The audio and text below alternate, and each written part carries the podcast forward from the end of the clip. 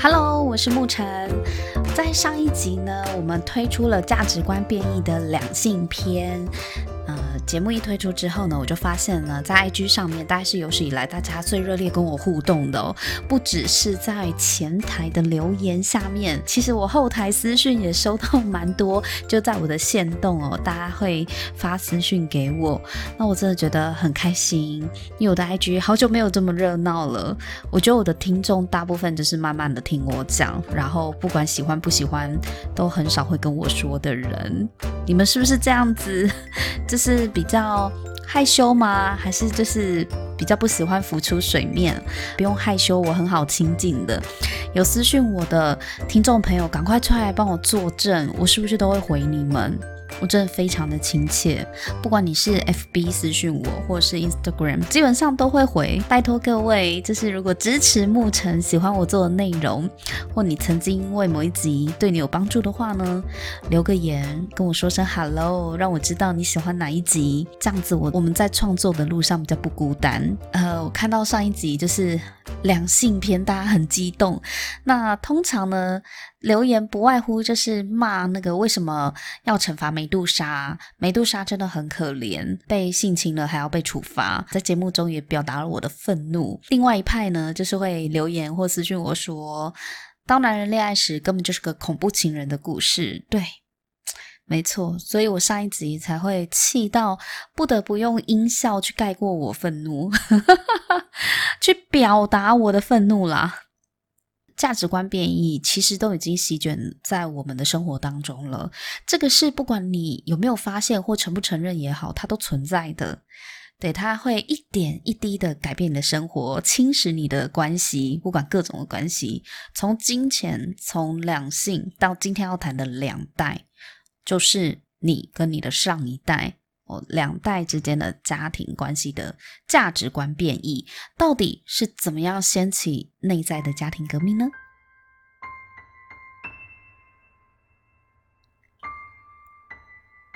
在民选总统的年代，你家还在戒严吗？这一点都不好笑。前两集我们谈到价值观在这十年来的急速变化，从金钱到两性都有着跟过去截然不同的认知，但是在家庭里，两代之间也正在掀起一场革命。很多长辈嘴巴说着要挺民主进步，说着我虽然不认同你，但誓死捍卫你发言的自由。可是呢，一边说着这句话，一边回过头来面对子女，却是一副做错事我何必道歉的高高在上阶级感。即使说了一些羞辱子女、欺负人、人身攻击的一些言语哦，都不觉得要跟子女道歉。为什么？因为他们认为我生你养你，我需要道什么歉吗？对，这就跟党养你还需要跟人民道什么歉是一样的想法，不是吗？我觉得孝顺跟婚姻啊，根本上是违背人性的。孝顺呢，是一种迫使他人听命于己的上对下的控制，控制的立基点完全是基于身份，因为我是你爸，我是你妈，所以你得听我的。一旦违背父母的旨意呢，就是抗旨、忤逆、不孝。有没有很熟悉？那些历经从戒严到民主改革的长辈们，已经深知了民主的可贵哦。他们走过这一段哦，也受到民主风气的传播，思想似乎有让他们变得更开放一点。但是呢，一进到家门，传统的父母威权仍然根深蒂固。所以看来啊，民主只有在家门外才成立，在家庭的统治学里呢，是不容许民主存在的。做错事不道歉，到底是谁比较没礼貌呢？我就问：父母做错事、说错话，会跟孩子道歉吗？你家会吗？欢迎留言给我哦。父母从小教我们做错事情要道歉，可是他们做错了有道过歉吗？能做到的家庭应该不多，但这不是家里老父天天都要要求政府做的事情吗？你爸爸有没有边看电视边骂？要求政府要道歉，不管谁，不管哪一党当政府都一样啦。在华人家庭中，才是社会里最封建独裁的地方。在两代之间的思想对立、价值观变异，每天其实都在家里上演革命啊！在长辈眼中，年轻人呢，目无尊长，越来越叛逆；在骨子里呼吸着民主思想长大的年轻人心中，却觉得他们再也无法屈服于任何威权胁迫。可是呢，如果这个威权穿上了孝顺的外衣，就会让年轻人束手无策。因为反威权的同时，这些年轻人又会很自责自己怎么办？我是不是不孝？我成了不孝子、不孝女了吗？可是啊，没有几个人是可以容忍他人对自己挑战的，特别是父母。当父母的自卑要去用小孩子的顺从来满足的时候，这种状况就是最可怜的。我很讨厌那种父母生你养你长大，你怎么可以这样对我没礼貌的说法？因为生育养育之恩，就不代表你可以任意羞辱霸凌你的孩子。但是很多长辈呢，往往就只看物质的给予，却不去看他自己的言行跟行为上面对他的孩子其实造成什么样的心理伤害。他们只会一味的用自己的养育之恩去要求小孩要对自己百依百顺，不能反抗。即使自己的要求很过分哦，子女也不可以生气没礼貌。我实在很不想吐槽，但是如果有上面这种我养你，所以你要对我百依百顺这种想法的长辈啊。我猜他们当初生小孩的动机可能也不单纯，要不就是为了传宗接代，要不就是为了巩固自己的地位，或者是绑住男人。总之呢，这些父母可能不是单纯的想当妈妈、想当爸爸，去享受亲子相处的过程。父母给予孩子的生命这件事情，到底是为了谁呢？是为了孩子吗？还是为了自己？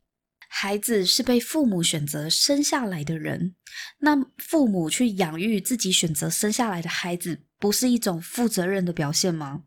何时成为一种交换条件了呢？我养你，所以你要听我的，这根本两回事，好吗？命令别人听命于自己，那是封建社会的独裁思想。但是在传统的儒家思想呢，是一门很优秀的统治学，适用于昨日的社会，但不见得适用于今日社会。因为统治呢，意味着需要压抑不同的想法。很多家长啊，都会觉得说，现在的小孩哦，真的很不懂感恩。但我觉得身教才是教育的根本，你怎么做会比你怎么说更有影响力。例如教小孩道歉跟感恩这件事，如果你教小孩子做错事情要道歉，那么父母自己呢？父母做错事情会跟小孩子道歉吗？长辈希望子女对自己的养育之恩要充满感激，特别是上一辈哦。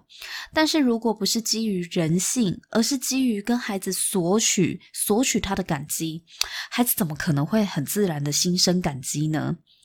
我听过有有些长辈整天把自己对孩子做过了擦擦擦擦擦挂在嘴边，然后耳提面命的要孩子感谢他。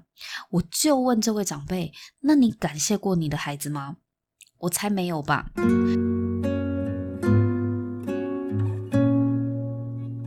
跟大家分享一个故事。其实呢，我有一个很亲近、很尊敬的长辈，她可以说是我的奶妈吧，因为我小时候是她带大的。那她的年纪是我阿嬷等级的，所以我都叫她阿婆、阿婆、哦、阿婆。那每当回去探望阿婆的时候呢，阿婆总是对我一阵夸，数十年如一日。每一次看到我都从外表夸到内在，夸到我，我都觉得有点不好意思。但是她那个夸是。不是浮夸哦，是长辈充满爱的那一种夸，就是在他眼里看我怎样都可爱。比如说，他会夸我说：“哎呀，那谁家家水又漂亮了。”然后我就会回答他说：“哪有，我明明就胖了。”然后阿婆就会继续说：“我紧呐，大口马高追，胖了也可爱，安内明显后气色很好。”而且他还会热切的跟我说呢，我真的很开心你来看我，我没有白疼你，我很谢谢你时常想起我。用台语啦，不管他对任何人，他都会充满感谢，然后会充满正向的语言。我就觉得哇，他就是一个很正能量的长辈。如果如果你面对这样子的长辈的话，你会不会心生感激？会呀，因为人就是这样，你对我怎么样，我就会对你怎么样。你对我很好，你对我表达的都是一些很正向的语言，我当然也会想要回馈你正向的能量。这个是不管什么身份地位都适用的，我觉得这就是最根本的人性。那我因为充分感受到我这个阿婆呢，简短几句话就让我觉得她充满了爱与慈悲，因为这个就是她待人的态度。对后辈如我呢，他竟然还对我充满感谢，一直感谢我，常常想到他，然后回去看他，也让我对他呢永远都有一份感念的心意哦。而且是，这不是他要求我的，不是他要求我必须这么做，是我自己自然而然发自内心，我很尊敬这个长辈，但是他从来没有要求我，我要感谢他，反而是他常常把感谢挂在嘴边对我说，你知道这种有些长辈的智慧跟高度，就是这么的令人佩服敬佩。所以也让我发现说啊，在家庭里，你唯一能操作的，并不是伦理，不是礼教，不是儒家那种统治学，对，而是人性。对待任何人，不管是比你年长的，或是比你年幼的，我觉得人性是是讲真诚，是讲真心的。你怎么真诚的对待别人，别人感受得到，别人也会一样的对待你。如果你希望可以教出感恩的小孩，那么你自己得先是一个要对这个世界充满感谢的人啊，这样子孩子才能够从你身上去感受到这个能量的潜移默化。当然，这也包括你也要感谢你的孩子。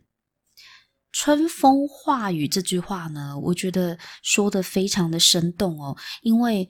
春风如雨化成雨滴，它是一种轻浮、浸润、很自然而然的掠过你的脸庞、浸润你的全身的的方式，而不是敲锣打鼓的逼你一定要听进去、要记住、要接受。我们的付出跟爱呢，一直挂在嘴边，又不是卖猪肉还要标价钱，所以不用一直强调，因为太过强调就会变成索取了。当然，当然，你的付出跟贡献，还有你的爱呢，是可以说出口的，也鼓励你勇敢的表达。但是你不必特别强调别人要因此而感激你的付出跟贡献，这个出发点是不一样的。其实我觉得啊，每个孩子都嘛懂得感恩。什么叫做现在的年轻人不懂感恩？没有这件事情，好吗？你觉得他们不懂感恩？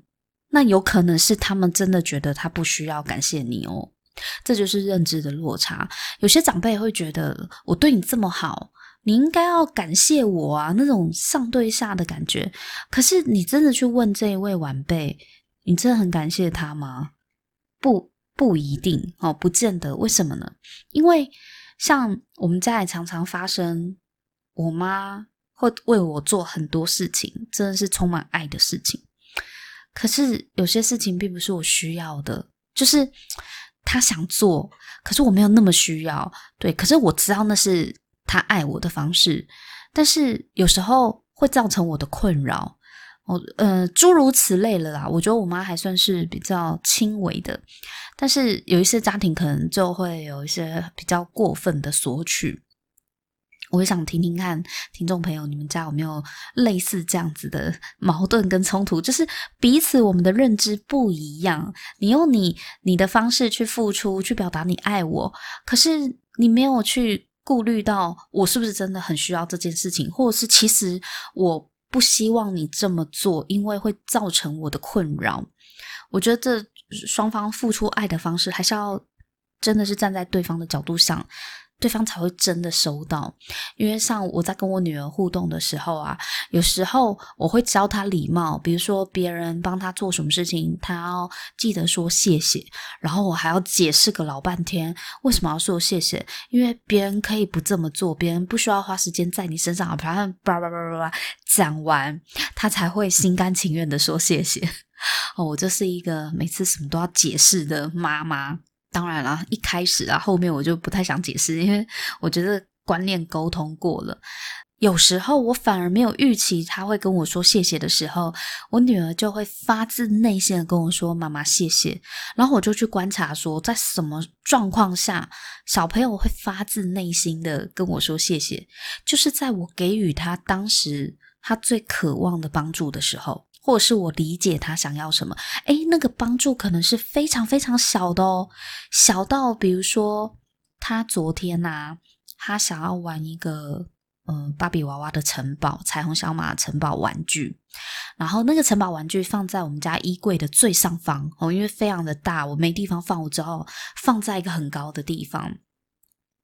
然后他就很想玩，可是他拿不到，就请我帮他拿。想说：“哦，好啊，我就去帮他拿。”就这样，这一个顺手随手拿，我就拿下来，就很发自内心的说：“妈妈，谢谢。”就是是主动的哦，不是以前我要跟他讲说，诶，别人帮助你的时候，你应该要说谢谢，不不是哦，对，就是他就会很主动的。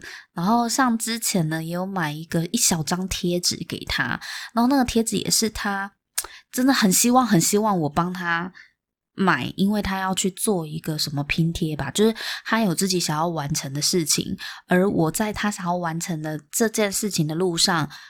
帮他一把，他就真的心生感激，都不是什么大事，也不是要花很多钱他才会说感谢的事情。我觉得小朋友他其实反应真的很直接，有时候我可能花很多钱买礼物给他，都不见得看他有这么发自内心的道谢哦，这是真的。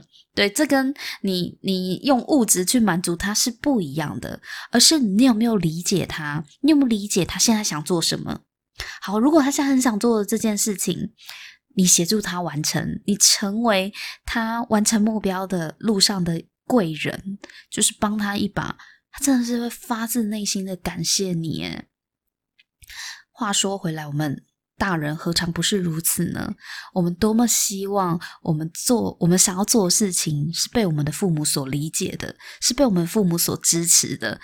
他如果如果我们的爸妈愿意去理解我们现在的目标是什么，我们需要什么帮助，那看他能帮助我们什么，我们也不要求他要帮助我们很多，可是就是那种我帮你一把的这种支持，我应该心里会，如果我爸妈是这样对我的话，我心里应该也会是充满感激的。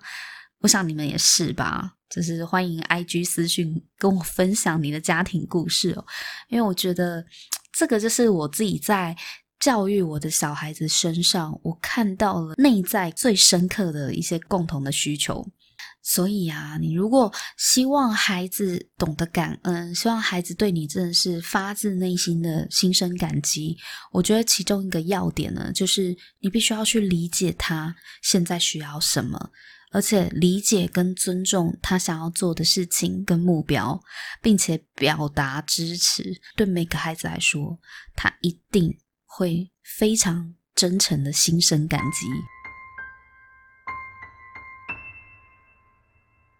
但是啊，但是啊，我要再讲一个反例哦，你不要觉得你帮助了小孩，你就可以因此而伤害他。